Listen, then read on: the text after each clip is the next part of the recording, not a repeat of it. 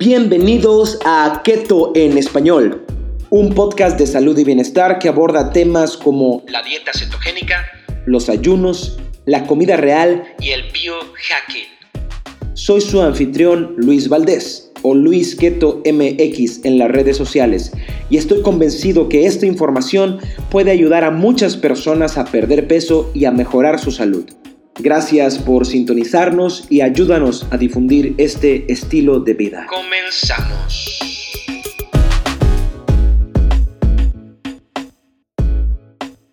Hola amigos de Keto en español, ¿cómo están? De nuevo aquí en otro episodio más. Eh, sé que el episodio pasado se pudieron y se quedaron con muchas ganas de seguir escuchando esta plática tan interesante con Frida Terán.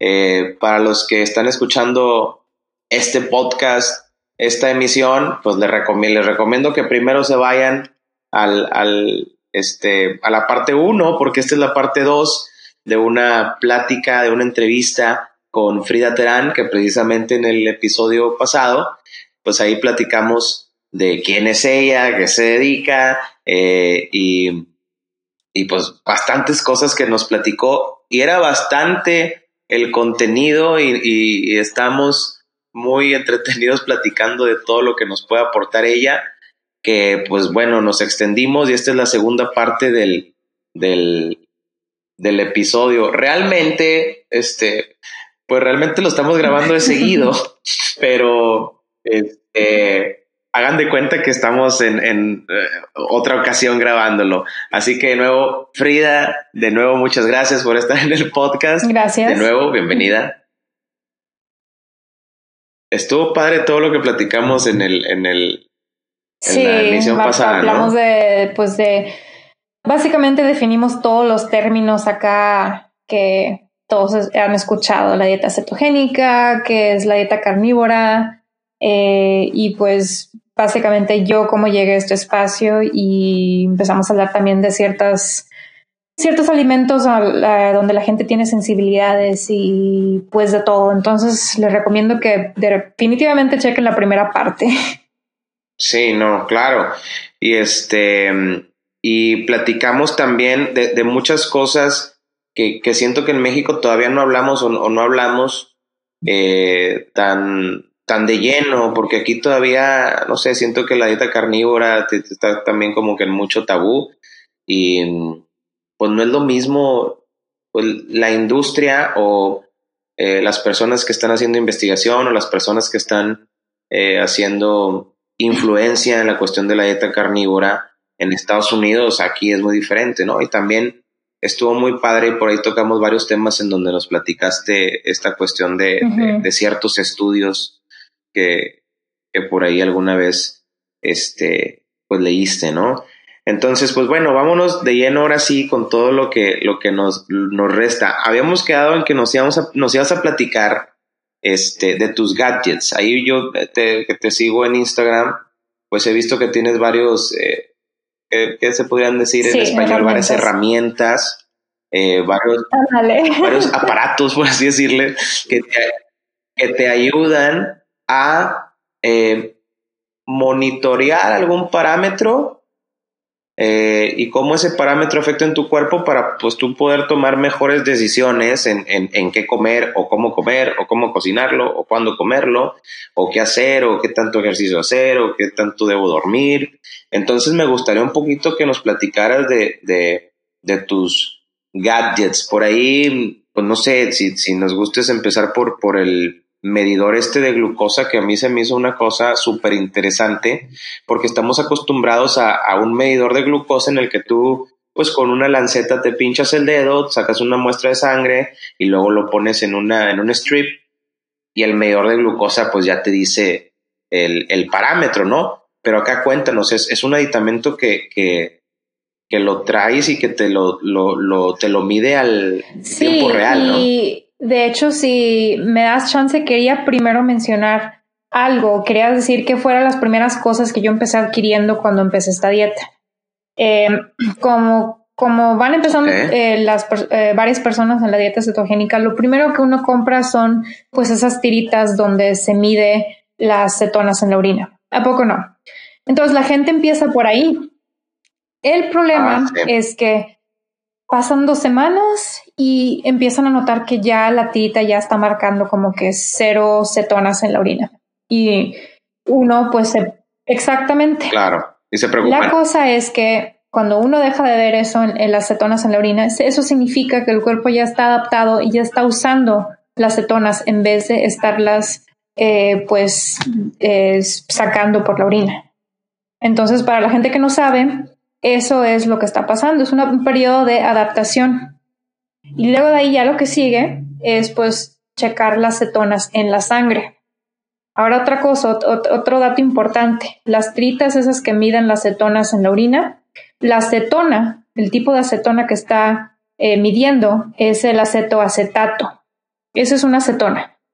En la sangre, la acetona que se mide es el, el ay, se me olvida cómo decirlo en español, beta hydroxybutyrate, el, butirato de hidrox. ¿Cómo, ¿Cómo, lo dirías tú?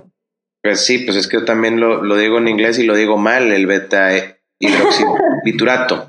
sí, hidroxibutirato. Exactamente, de hecho sí se dice. Pero dilo en inglés mejor. Beta hydroxybutyrate o el beta hidroxibutirato. Eso es otro tipo de cetona. Entonces, eh, pues eso fue la, mi primer gadget, como tú dices. Era el, el, un tipo de, de aparato donde uno se pincha el dedo para sacar una gota de sangre, sangre capilar. Y este aparato, que de hecho empecé con la marca Keto Mojo, que es un aparato que puede medir la acetona y también puede medir la glucosa.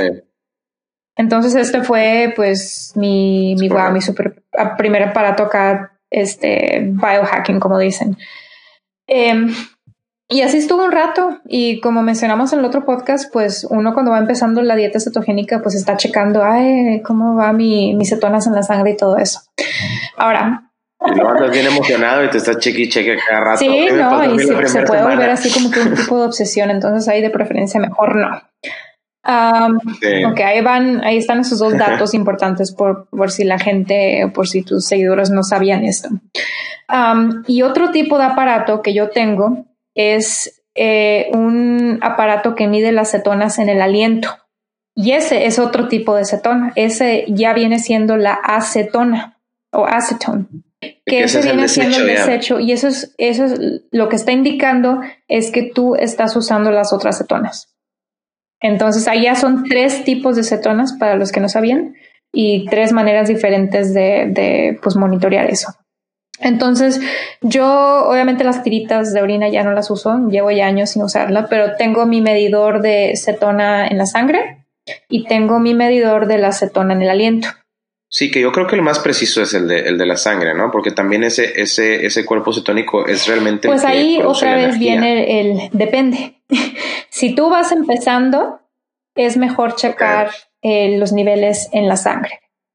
Ahora, si yo checo en mi sangre ahorita mis niveles de cetonas, van a salir muy bajas. O sea, todavía salen entre 0.3 y 0.8, pero es porque mi cuerpo ya sabe cuántas cetonas producir porque ya no está produciendo de más. Ya lo está haciendo eficiente, entonces no salen muchas porque las estás produciendo y aparte las estás usando. Entonces, como, las voy usando, ahí ya puedo yo medir con el, la acetona en mi aliento. Y ahí ya es una indicación de que, ah, ok, sí, definitivamente estoy pues quemando grasa, estoy usando las, las cetonas que estoy produciendo al yo quemar mi propia grasa corporal. Entonces ahí ya van dos o tres, dos aparatos que uso. Em, tú mencionaste que tengo el sensor para medir la glucosa. Ahora, este sensor que yo tengo, lo tengo eh, colocado en, eh, pues en la, parte de atrás de mi brazo eso por lo general se consigue más para las personas que tienen diabetes, sobre todo diabetes tipo 1, porque tienen que estar monitoreando la, glucosa, los niveles de glucosa, porque ellos no pueden controlar el nivel de glucosa que hay en la sangre. Entonces usan este aparato para monitorear eso y para saber cuánta insulina se tienen que inyectar. Ahora, en los últimos años, el usar este sensor se ha vuelto así como que más popular en la comunidad del que la comunidad es de keto, como tú dices, pero también en general en la comunidad de los biohackers, donde nada más les encanta ver, eh, bueno, les encanta, a mí también me encanta, eh, pues monitorear varias, este, pues varios datos biológicos. Entonces, ¿cuál es la diferencia entre este sensor y el, el donde uno se pincha el dedo para sacar la gota de sangre? Es que este sensor no está midiendo la glucosa en mi sangre. De hecho, está midiendo la glucosa en el líquido que rodea las células del tejido, o sea, se llama el líquido intersticial, que es, los niveles llevan, llegan siendo muy parecidos a lo de la sangre, pero es una dinámica diferente. Hay cambios que, más drásticos que se notan primero en la sangre y luego si ya son eh, eh, si son niveles que, que se mantienen así estables en la sangre, eso ya se logra ver en el sensor. Pero como quiera, los dos em, juntos es, este, un, buen índice de cómo se está midiendo la eh, o cómo están los niveles de glucosa en general. Y el dato valioso con los sensores de glucosa es que esto es constante, uno no se tiene que andar pinchando el dedo. Entonces, el sensor que yo llevo usando eh, esta es la marca Freestyle Libre. Em, este sensor dura 14 días. Entonces yo al colocarme el sensor por 14 días, em, el sensor va guardando 7 em, horas de datos, pero yo puedo estar checando cuando yo quiera con mi teléfono, porque ya puede leerlo por manera de Bluetooth. Entonces, este es creo que una de mis, creo que es la adquisición más Em, la, que, la que acabo de conseguir, creo que empecé el año pasado en octubre, yo creo. Y la verdad sí se vuelve uno muy... Em, no quiero decir que es adictivo, pero es muy satisfactorio ver cómo reacciona tu cuerpo a ciertas comidas. Que de hecho mencioné en el episodio, en el, en el otro, em, la otra plática que estamos, que noté que yo soy sensible a ciertas, ciertos vegetales, ciertas frutas. Entonces yo honestamente he aprendido demasiado de mi cuerpo, porque no solo es comida, también es el ejercicio, qué tipo de ejercicio hago, qué tan intenso lo hago, porque eso ahí, em, de hecho, afecta los niveles de glucosa. Y al mismo tiempo, cómo afecta el estrés, cómo afecta eh, eh, la falta del sueño. Todo eso por, si la gente no sabe, todo eso afecta cómo tu cuerpo mide o cómo regula la glucosa. Entonces es súper interesante y, honestamente he estado aprendiendo mucho de, cómo, pues de mi propia salud, vaya. Oye, y aparte nos comentaste que, los tomates, que los pimientos, este, te, suben la glucosa, ¿no? ¿Qué otro, qué otro eh, descubrimiento has tenido así interesante con, em, pues algo Que tampoco es súper que no, no me fue mucha sorpresa las zanahorias. Las zanahorias también me suben la glucosa porque pues si, si uno se pone a pensar la zanahoria es dulce. Entonces si tiene un poquito de pues de, de azúcar. Obviamente si uno compara la zanahoria con un, un plátano, pues mejor la zanahoria, ¿no? Eh, pero sí he notado que si consumo muchas zanahorias, sí me, me, sube un poquito la glucosa. Definitivamente eh, lo afecta para que se nota en el trazo que hay un cambio.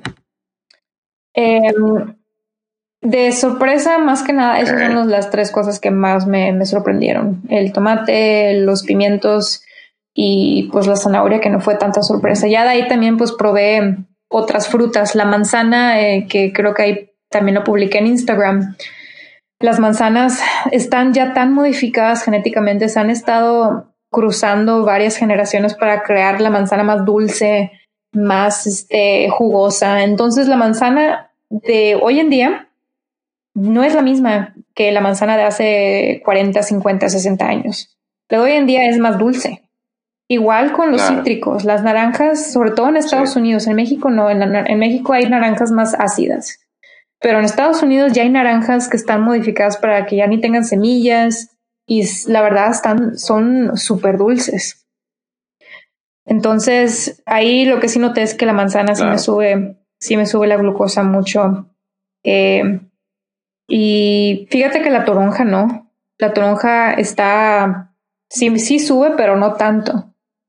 la papaya tampoco me afecta mucho a mí el coco tampoco. Entonces, así he estado pues probando varios alimentos y de hecho ayer probé yo un, em, ya ves que dicen, ah, que un yogurt con fruta en la mañana es un excelente desayuno.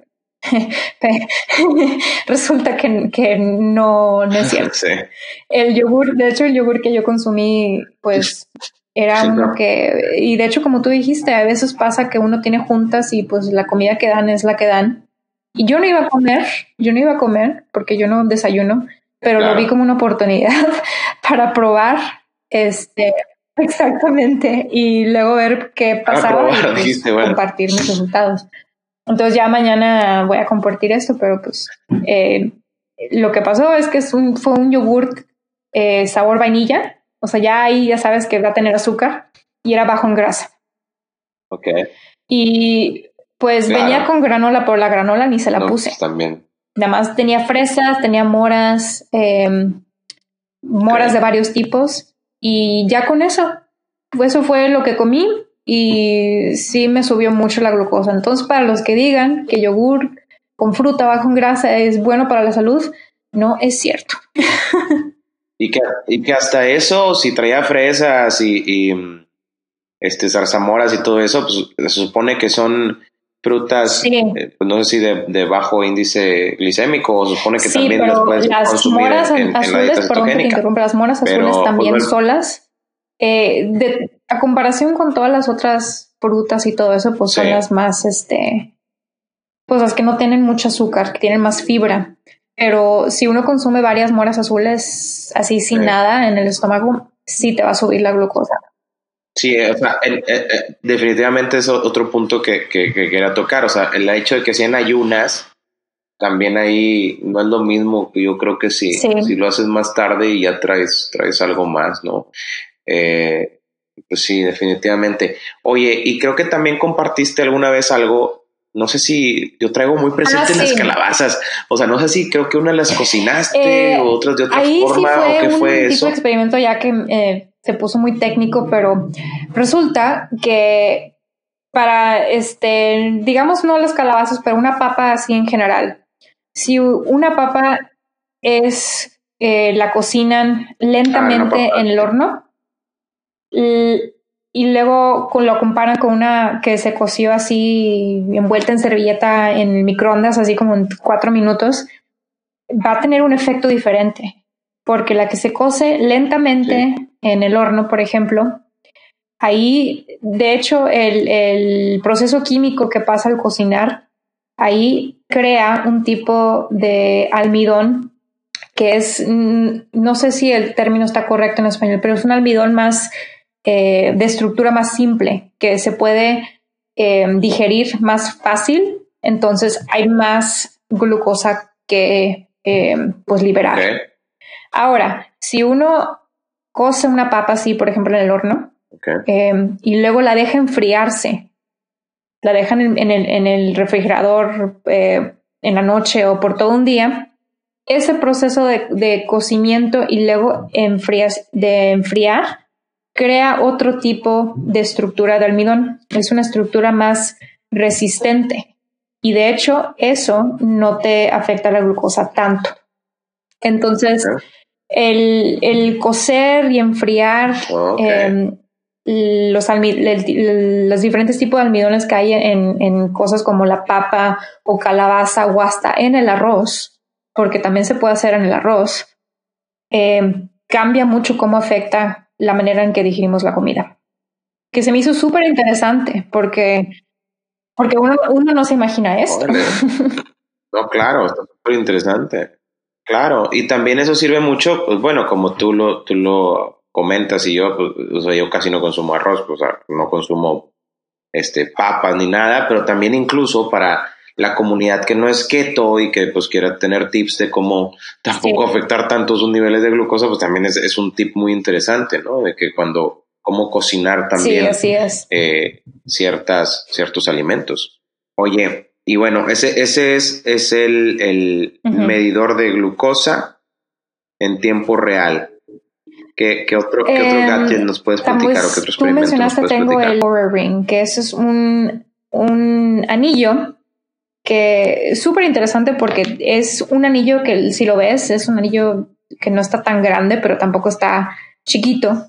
Y el tipo de, tecnología que hay en este eh, anillo es súper avanzado y de hecho tiene mucho potencial para pues empezar a colectar otros tipos de datos. Este anillo lo que hace es que monitorea mi, eh, mi sueño. Entonces, básicamente puede detectar el ritmo cardíaco, puede detectar la variabilidad del ritmo cardíaco, que es un índice muy importante para los atletas. Si quieres, luego hablamos de eso. Puede detectar la temperatura corporal, puede detectar la, el movimiento.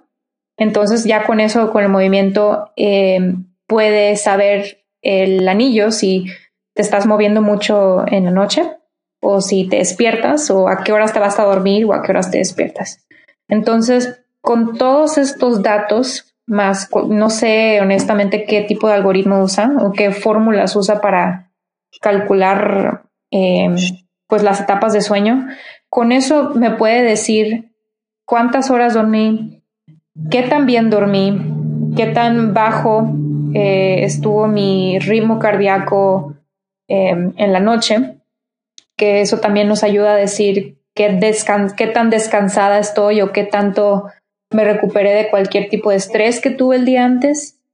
Y pues esto honestamente ha sido uno de los, em, pues de, los gadgets más que más me han ayudado a mi salud, porque antes de yo tener este anillo, yo estaba haciendo mucho ejercicio. Estaba haciendo ejercicio seis días a la semana. Em, y era un tipo de ejercicio así estilo militar, donde a veces usaba un chaleco con pesas, salía a correr, me despertaba súper temprano y hace cuenta muy similar a lo que pasó en, en, medicina conmigo, le di prioridad al ejercicio en vez del sueño. Entonces yo me iba a dormir tarde, como a las 11, 12, y había días que me despertaba a las 5. Sí. Entonces ya ahí, este, empezó también a, afectarme y ya, em, ¿cómo se llama? Empecé a notar que pues estaba más cansada, estaba un poquito más inflamada, aunque fíjate, y, aquí ya estoy, estaba siguiendo una dieta cetogénica. Entonces aquí muestra lo, importante que es el descansar y dormir bien y pues tener buen balance. Entonces yo al, comprar este anillo, en la aplicación del teléfono te dice, eh, pues hoy descansaste muy bien, Hoy, si quieres, dale duro en el gimnasio. O te dice, no dormiste tan bien. Tu ritmo cardíaco se quedó muy alto. Eh, llévatela suave. O, incluso es, creo que también a veces compartes de que, ¿sabes qué? Pues hoy no voy a entrenar porque, este, más allá de lo que tu cuerpo también te pueda decir, pues ahí ya tienes un parámetro claro. este, tangible o, ahí tienes una eh, lectura que está conociéndome. yo tenía que ver esos datos. Yo tenía que ver los datos que, que me estuvieran diciendo. Ok, definitivamente sí tengo que dar, o sea, darle más tranquila. Entonces eso fue un cambio. Sí, porque hasta creo que no, creo que, que sí fue contigo que vi una frase que dijiste me voy a quitar el ego de ir a entrenar porque pues, pues mejor voy a descansar. Honestamente sí fue un, super cambio que, que tuve con este anillo y honestamente duermo mejor, he tenido mejores resultados em, con el ejercicio, me he recuperado más rápido y de hecho me va mejor en el gimnasio. Entonces, esto es una de las inversiones, de las mejores inversiones que he hecho en mi salud, honestamente. Para las personas, digo, yo conozco el, anillo y a lo mejor podemos estar obviando cosas, pero para los que nos están escuchando, es un anillo, obviamente, que te lo pones cuando duermes o también te lo pones cuando sí. de hecho, esta, versión es, más pequeño que la versión original. Que la versión original parecía de esos este, ring pops de aquel entonces, o sea, enormes. Y este ya es más pequeño que parece más un anillo para un anillo más masculino, pero aún así es un anillo que me sirve bien. Y yo lo traigo todo el tiempo, me he metido hasta en sauna y no pasa nada. Y la única vez que sí me la quito es cuando estoy levantando pesas, porque aunque está hecho de, de un material súper resistente, creo que, creo que es titanio, no me acuerdo. Aún así, pues sí, exactamente, si uno está levantando eh, peso muerto con, mucho peso, pues se va a rayar mucho el anillo y pues prefiero mejor evitar que si hay una cuestión de que se rompa, pues mejor, mejor lo evito.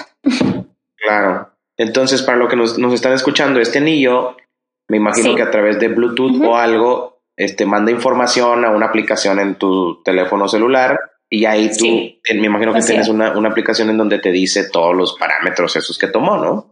Exactamente. Y aquí lo importante, aquí lo importante es lo que tú haces con esa información. O sea, el anillo no va a hacer que, el anillo no va a hacer que duermas mejor, el anillo no va a hacer que estés más descansado. Lo que va a hacer el anillo es ver tú también qué puedes experimentar para dormir mejor. Por ejemplo, no sé, si tomabas café en la tarde y el anillo te dice que estás durmiendo mal y luego de repente dejas de tomar café en la tarde y los parámetros del anillo mejoraron, pues bueno, entonces tú ya sabes que pues no consumas café en la tarde. Ese es un ejemplo muy burdo, pero así es como el anillo.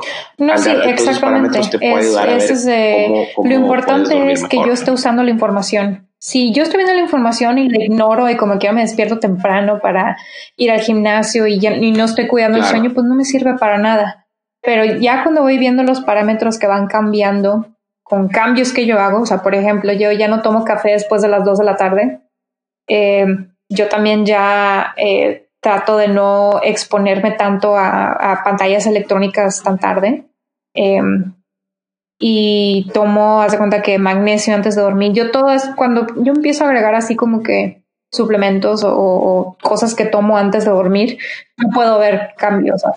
Y ahí que, así que, así como tuviste unos eh, descubrimientos con, con el medidor de glucosa, acá cuáles han sido, aparte de, de la cuestión del ejercicio, de que hay, hay, hay días que puedes porque descansaste muy bien, entrenar más duro o que hay veces que debes de llevártela más suave que otros descubrimientos? Pues primero déjame te digo lo que afecta de manera negativa el sueño. Y eso es el, alcohol.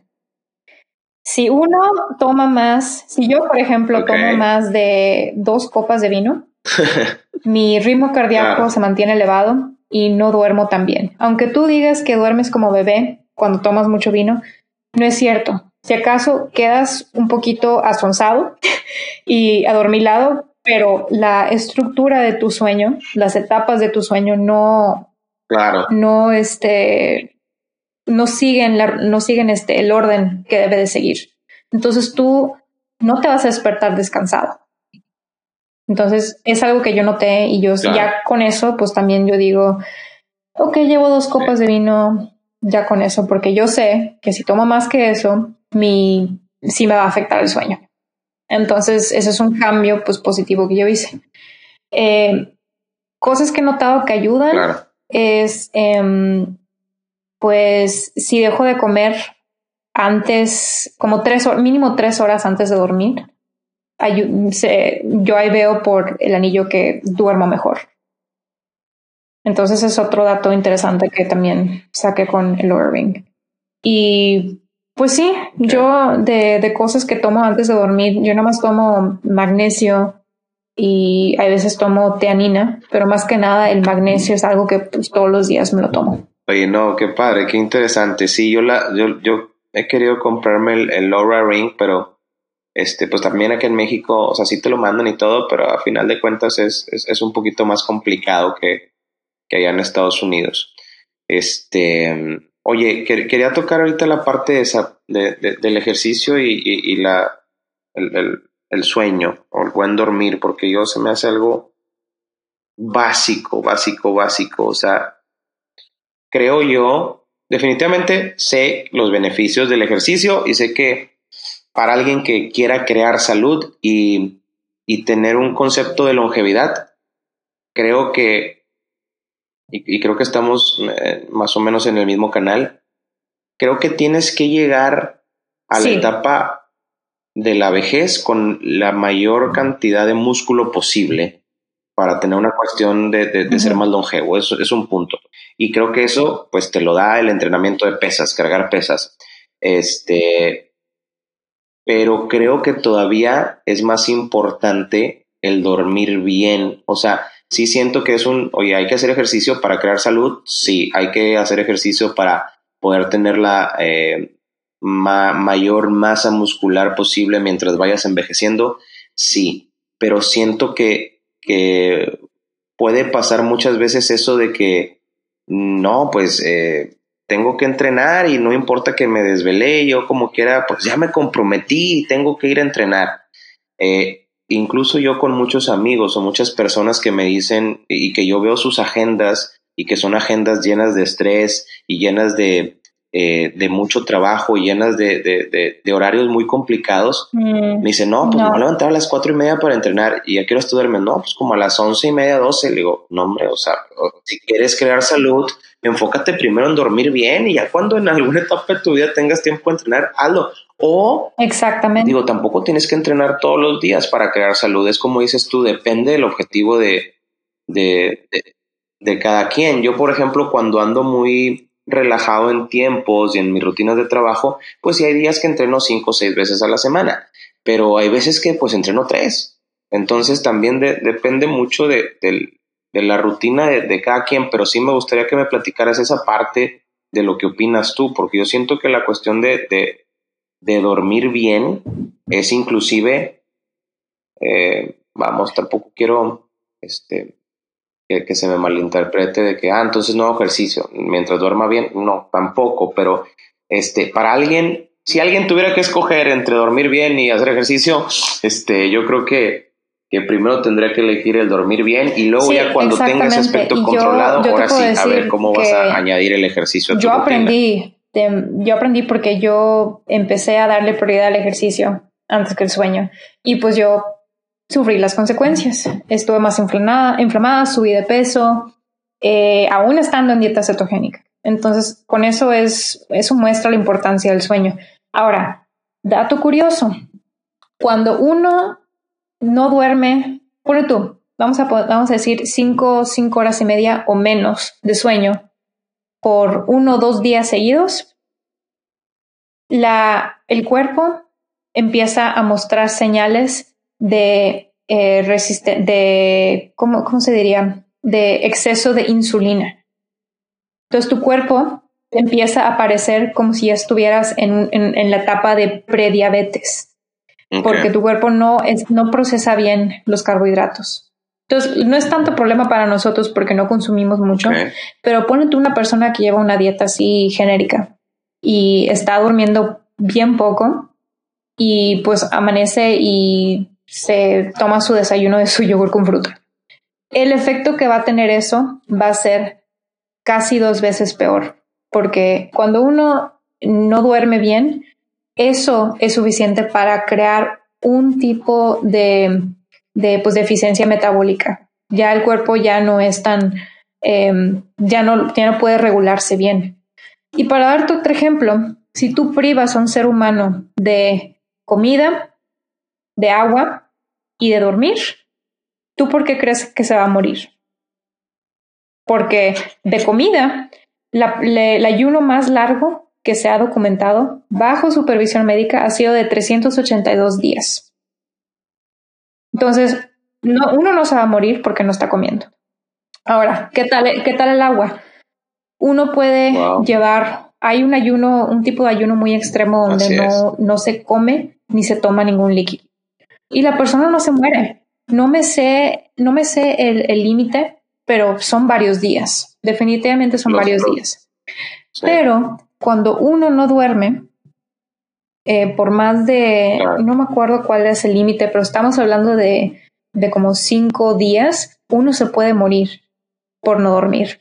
Y de hecho, para darte una idea, los récords eh, mundiales de Guinness ya no dejan a nadie, ya no dejan, de hecho están, este, está prohibido tratar de romper un récord eh, de la persona que duerma menos ya no se acepta porque ya se sabe que ya se ha muerto gente tratando de romper un récord.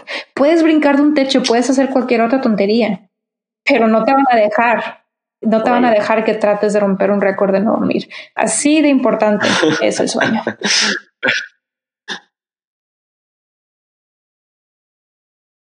Sí, y, lo, y no solamente también este, la cantidad, sino la calidad, como dices tú.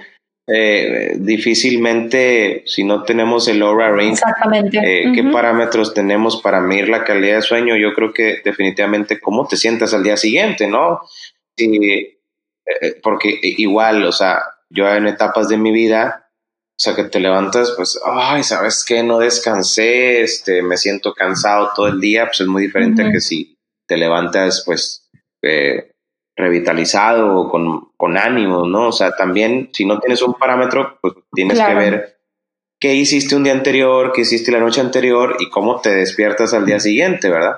Oye, este, pues muy bien, tengo, tengo varias preguntas bien interesantes. Respecto a esta cuestión de los ayunos prolongados, ahorita que, nos platicaste de este caso, ¿tú has tenido experiencias con, con ayunos prolongados? Yo te soy sincero, eh, lo más que he hecho, intenté hacer uno de 72 horas, pero lo más que logré fue hacerlo como de 68, 69, no pude llegar a las 72.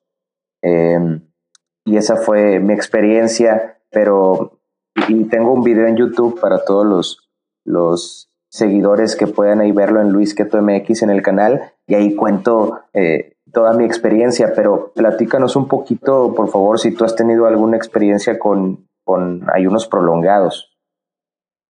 Sí, claro, fíjate que de hecho el año pasado, o no, más bien en octubre del 2018, decidí hacer un experimento donde yo hice un ayuno prolongado de 6 a 7 días. Entonces, haz de cuenta que no comí, no comí nada, solo tomé agua, nada de cafeína tampoco.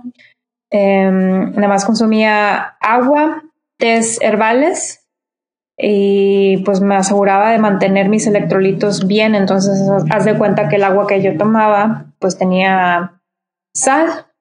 Entonces, sí, fíjate que logré hacer un ayuno de, de seis días y básicamente que todo, todo siguió lo mismo. Em, fui al gimnasio, claro que nada más le bajé la intensidad, nada más hice pesas. nada más. Y, es, bueno, es que te, te, puedo explicar por qué, porque hay estudios que muestran que que hay una hormona que se llama Human Growth Hormone, que es la hormona del, del crecimiento. De hecho, sube de nivel para el tercer día de ayuno. Entonces ahí se puede aprovechar para ir al gimnasio y aún así pues, vas a tener un buen desempeño ahí pues haciendo ejercicio. Y también seguí yendo el trabajo y todo. Fíjate que logré tener Em, logré acabar unos, unos proyectos que no había, no había podido acabar antes, por lo mismo que no tenía que perder tiempo comiendo y fíjate que, me sentía súper bien. El hambre nada más lo sentí las primeras 48 horas y después como que ya se va olvidando uno del hambre. Ok. Y, y mentalmente, mentalmente en, en, en, dos aspectos, en el aspecto de cómo te sentiste si enfocada o no, concentrada o no, y, o sea, no se te hizo difícil pasar esa cuestión de esa, eh, no sé, a mí me pasó que me, me, no era que me diera hambre, sino que sentía un, pues ya me aburrí de no comer, o sea, algo así, o sea, mentalmente, independientemente de, de, de, la concentración o de eh, esta cuestión mental, esta claridad mental que te puede dar por estos ayunos prolongados, ¿No, no sufriste de, de, alguna cuestión así, opresión social o ese tipo de cosas? Pues más que nada yo lo vi como un experimento. Nada más le informé de que iba a estar haciendo esto pues a, a mi pareja y a dos amistades cercanas a mí. Más que nada para, decirle, para irles contando y para que ellos estuvieran así como que, ¿cómo vas? Okay. Y pues fue también un periodo donde iba a estar súper ocupada en el trabajo. Entonces no hubo un momento en el que estaba así como que mm, estoy aburrida. Entonces, de hecho, me ayudó para prepararme porque también tuve que dar una plática y, o sea, todo bien, pero pues obviamente al principio sí siente uno hambre alrededor de la hora del día donde uno come.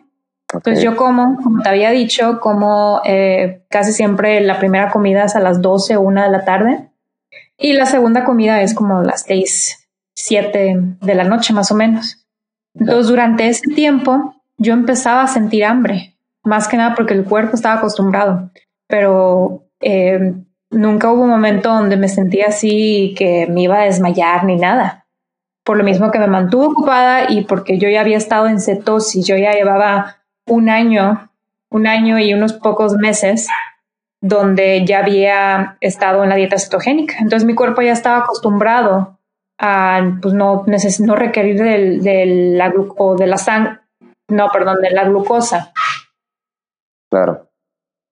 Oye, y en cuestión de, de, sueño, la calidad de sueño, ¿te despertabas este, a, cada rato? ¿Si lograbas dormir bien? ¿Te despertabas temprano? ¿Cómo, cómo era la situación con el sueño? Fíjate que fue uno de los mejores, em, uno de los mejores sueños que he tenido. Dormí súper bien. Ahí sí, lo, lo, que sí te voy a decir es que al, para el quinto, sexto día, ya como que mi cuerpo está, a ver, ya, ¿cuándo vas a comer? Porque el cuarto día me sentí súper bien. Y de hecho hay gente que ha hecho estos este tipos de ayuno em, prolongados y han también mencionado que después de tres, cuatro días, como que les entra así un, sentir de, euforia. Y de hecho yo sentí así como que ese tipo de euforia donde me sentía súper bien, llena de energía. Y por lo mismo, estaba llena de energía. Para el quinto o sexto día yo me despertaba como a las cuatro de la mañana ya lista para iniciar el día y, eso nunca pasa. Entonces fue muy interesante, como que mi cuerpo no, no requirió tanto sueño, pero se me hace que aquí la cosa fue que mm, tenía un exceso de adrenalina.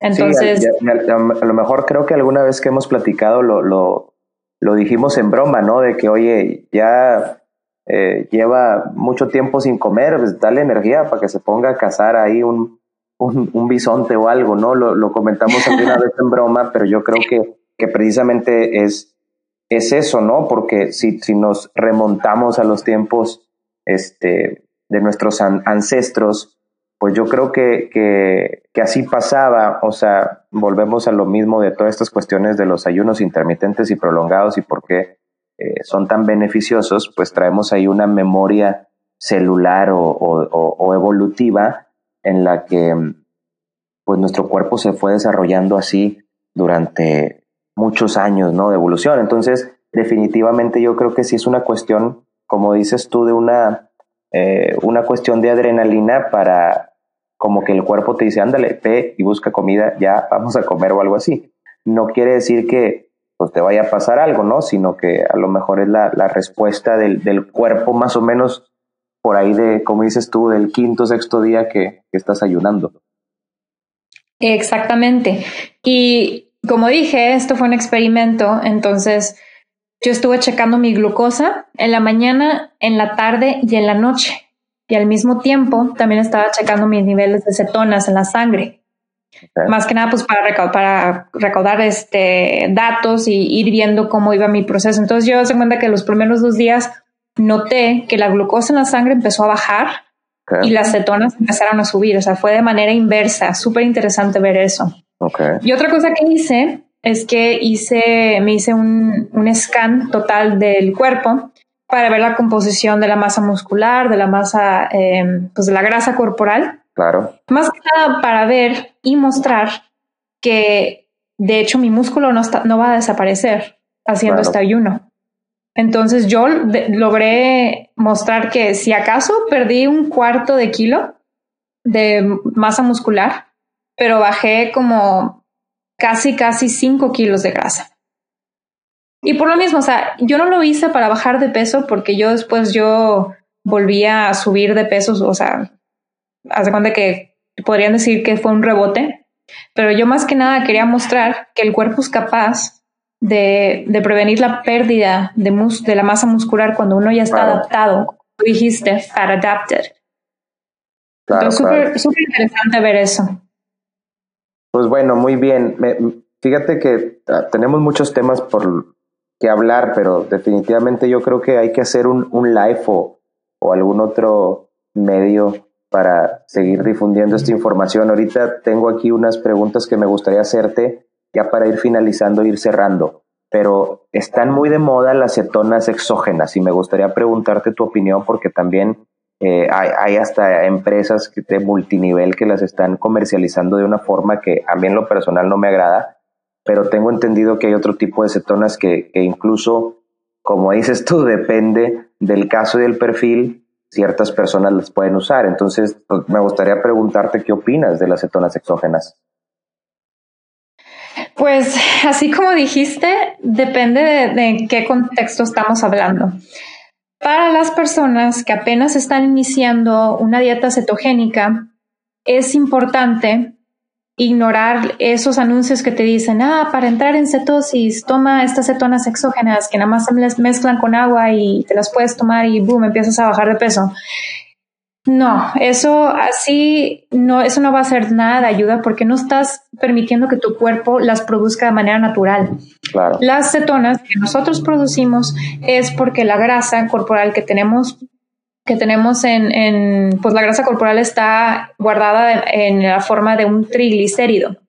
Entonces, al ir quemando esos triglicéridos, se forman, se forman las, las cetonas, entonces, esas cetonas son las que usamos, las que nuestras células usan para energía, sobre todo el cerebro, eh, músculos, el corazón, todo eso, todos esos órganos este, usan las cetonas. Entonces, cuando uno empieza a introducir cetonas exógenas durante este periodo de adaptación, ese periodo de adaptación, de hecho, no, no lo logras. Es como, como lo que había mencionado previamente de eso del estudio donde los eh, atletas estaban eh, entraron en una dieta cetogénica y unos se dieron dieta cetogénica estricta y otros introducían de manera cíclica carbohidratos, no estaban permitiendo ese tipo de adaptación importante que tiene que pasar. Entonces, ya para alguien que lleva mucho tiempo en una dieta cetogénica donde fácilmente puede producir eh, cetonas eh, así sin, sin ayuda exógena, hay veces aquí entra la cuestión donde uno puede eh, agregarle cetonas exógenas a, la bebida que uno toma antes de hacer ejercicio por si le quieren dar más, o sea, más intenso en el gimnasio. Aunque todavía es, no hay mucha evidencia que de hecho ayude. Ahora, esas son las cetonas que vienen en, forma de sal. Hay un tipo de cetonas que se están volviendo un poquito más populares, sobre todo aquí en Estados Unidos, que vienen en forma de éster. Entonces, esa de hecho causa una cetosis más profunda cuando se consumen, porque dura más el efecto. Porque si uno se toma las cetonas de manera de, que vienen así en, conjugadas con una sal y uno se checa las cetonas en la sangre, sí se nota después de 30 minutos, una hora que pues hay, hay más cetonas en la sangre. Pero esto luego, luego mm, se usa o se quema. Las, las cetonas en, manera de, en forma de éster el efecto dura más. Y aquí entra ya más la cuestión del uso eh, para terapias de epilepsia o para otro tipo de terapias, pero por lo mismo esto es nuevo, no se sabe mucho y la verdad, si ven a alguien que está promocionando este tipo de cetonas, no, no se las recomiendo, o sea, no son necesarias. Claro. Es más una herramienta, no es una necesidad, es una herramienta. Sí, y digo, si, no sé, un ejemplo dicen es que, como dices, para hacer ejercicio, para traer más energía, pues sí, nada más que, no sé, si tu objetivo es quemar grasa, pues mejor quemar las cetonas que produce tu cuerpo, ¿verdad? Para este, quemar más grasa. Pero sí, yo tengo uno, una opinión muy, muy similar. Creo que ciertos casos a ciertas personas le pueden, le pueden funcionar y es un tema tabú porque eh, pues hay, hay una empresa que creo ahí se está haciendo muy, muy famosa y eso, yo creo que no es lo mismo que te digan, entras en cetosis en 30 minutos, no es lo mismo a que realmente entres en cetosis y que tu hígado empiece a producir cetonas por la falta de glucosa, por la falta de carbohidratos, a que, pues obviamente si te tomas las cetonas y te lo mides con el medidor de cetonas, el quito maullo, pues claro que te va a salir porque las traes en la sangre, pero pues esta no, no fue producto tuyo. Entonces, pues bueno, qué, qué, interesante escuchar tu opinión porque es, es, es muy similar a la que yo tengo y a la que he estado promoviendo también ahí en, en Instagram.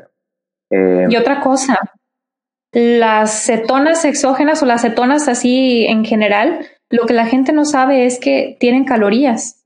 Ah. Hasta se consideran el cuarto macro. Tenemos los carbohidratos, que son cuatro calorías por gramo. Tenemos la proteína, que también son como cuatro calorías por gramo. Y la grasa son nueve calorías. Y las cetonas son entre cuatro y cinco calorías por gramo. Entonces, en Estados Unidos y la verdad no sé si en México también no, no es requerido incluir o no se considera um, una comida. Entonces cuando tú checas la, las calorías que vienen en, atrás del bote de las, de las cetonas exógenas, no siempre está bien porque por lo mismo que las cetonas no se consideran comida. Entonces las calorías que aportan no las cuentan. Entonces, ahí para que la gente sepa que si ve uno ahí que son 11 gramos de, cetonas exógenas, casi siempre es porque está conjugada con una sal, pero una vez que esa cetona em, se, ya no está sujeta a esa sal, esa cetona puede de hecho usarse y producir em, eh, pues las calorías en el cuerpo. Entonces, para que no crean que uno se puede tomar varios, eh, varias mezclas de cetonas y dice, ah, voy a bajar de grasa, pues al contrario, claro. estás introduciendo calorías. Fíjate, ese aporte es interesante, es, es la primera vez que lo escucho como a las cetonas como el cuarto macro, si lo consumes, ¿no? Entonces, bueno, para todos los que tengan ahí inquietud de comprarlas, ahí tienen la opinión de Frida, que es muy similar a la mía. Ya ustedes sabrán, nosotros ponemos la información, ya ustedes sabrán. Oye Frida, ya para finalizar, cuéntanos de tu experiencia. Fuiste panelista en Hero Summit, esta que, es como que convención, ciclo de conferencias, exposiciones, a, eh, ¿fue en, en, California? No, no, no, no, ah, no, no fue en Omaha. En California es la que viene, ¿no? Que es la Metabolic Health Summit. Así es, la de California es el Metabolic Health Summit, es este el fin del, creo que el primero de febrero. Y la conferencia a la que fui se llama Keto Summit, es, la es el primer año que la tienen. Y fue en Omaha, Nebraska. Y fue, estuvo súper interesante me la pasé muy padre, la verdad. Conocí a, pues, a personajes grandes en el, en el espacio este de la comunidad Quito, como Danny Vega, Metabolic Mike, que se llama Mike Matzo, Kiro Savage, y todos ellos los conocí y súper buena gente, muy buena onda. Y uh, sí, em, fui parte del panel de fitness, donde estuve hablando em, de pues básicamente de mi experiencia con la dieta cetogénica y cómo me ha ido de manera atlética o, cuál es mi historia, así como me estuviste preguntando. Pero también em, había paneles de doctores como el doctor Ken Berry, doctor Sean Baker, aquí personajes, doctores también súper grandes en este espacio, en esta comunidad. Y súper interesante porque le dieron una oportunidad a a pues, las personas que estaban atendiendo la conferencia a pues hacer sus preguntas, que no siempre, no siempre como pacientes se sienten cómodos a preguntarle a, los doctores que no, que no están apoyando este tipo de vida. Entonces, súper informativo, eh, excelente audiencia, muy buenas preguntas y pues la verdad van a tratar de hacer este tipo de, de conferencia, el Kiro Summit, cada año en, aquí en esta área del, del Midwest, como dicen, en Omaha, Nebraska, y, a ver dónde va a ser el próximo año, pero súper, súper buena experiencia que tuve. Qué padre, ¿eh? Porque me imagino desde, o sea, desde ser panelista y luego pues todas las conferencias que, que pudieron haber em, ahí, todo lo, lo, nuevo que pueden aportar todas estas personas que eh, literalmente se dedican a eso, a estar eh, Em, asesorando, estar eh, investigando. Entonces, eh, qué interesante. Viene Kiro Khan, Kiro Khan, este, ahora que es en junio, julio, ¿no? ¿Vas a ir? Sí, sí, es el, creo que la segunda semana de junio va a ser en Austin, Texas, y este año sí voy a ir. En Austin, yo, yo, yo también voy a ir, pues, al menos eso pretendo, y el año pasado me quedé con, con, ganas y con la intención, pero no pude. Pero este año vamos a ir a representar a México, ahí tú y yo, bien orgullosos, vas a ver. Exactamente. Este, oye, pues bueno, qué padre, Frida. Pues muchísimas gracias, la verdad. Em, primero que nada, agradecerte por tu tiempo que nos has brindado y por toda la información que nos estás compartiendo. Eh, yo creo que le va a servir mucho a muchas personas que estén, que estén escuchando este, este capítulo. Em, y pues bueno, no sé si tengas algo más que agregar en este tu, tu primer podcast en, en español, ¿no? Digo, sé que has grabado muchos podcasts, pero creo que todos han sido en inglés. No sé si nos puedes platicar en, por si para las personas que nos escuchan también saben inglés, te puedan escuchar en algún otro podcast que ya esté por ahí en, en grabado, ¿no? Sí, claro. Y pues también te quería agradecer por honor estar en tu podcast. Como dijiste, es mi primer podcast en español, ya, ya me había tardado. Em, eh, los otros podcasts en los que he estado es el primero fue con Keto Savage, em, que la persona se llama Robert Sykes, es una persona muy grande también en este espacio, eh, muy buena gente también. Luego Fatfield Family con Dani y Maura Vega. Y otro que está, este, se llama Fat for Weight Loss. Y él está situado en Australia, que también es en inglés. y, y este. Entonces, este es mi cuarto podcast. Pero es, el que se siente más bonito porque es, en tu idioma. Claro, este, claro. Deberíamos, deberíamos hacer luego, eh, no tanto para la comunidad keto en México, sino para allá en Estados Unidos, todos los, los dishes o los platillos acá mexicanos tipo carnívoro. La otra vez compartiste ahí un cabrito y este, las ah, cosas acá, este, el, menudo, las carnitas, todo eso para que ahí nos, nos envidien un poquito, ¿no? Claro que Pero bueno, pues muchas gracias Frida. Este, gracias a todos los que nos escuchan. Espero que les haya servido la información. Eh, vamos a, a, seguir y a tratar de seguir haciendo cosas Frida y yo, de crear más contenido y, y seguir platicando un poquito más, tal vez en algún otro formato. Y pues bueno, muchas gracias amigos. Eso fue todo por hoy en este capítulo. Segunda parte, platicando con Frida Terán, Keto en español. Muchas gracias. Muchas gracias. Muchas gracias y que tengas un excelente día. Esto fue Keto en Español.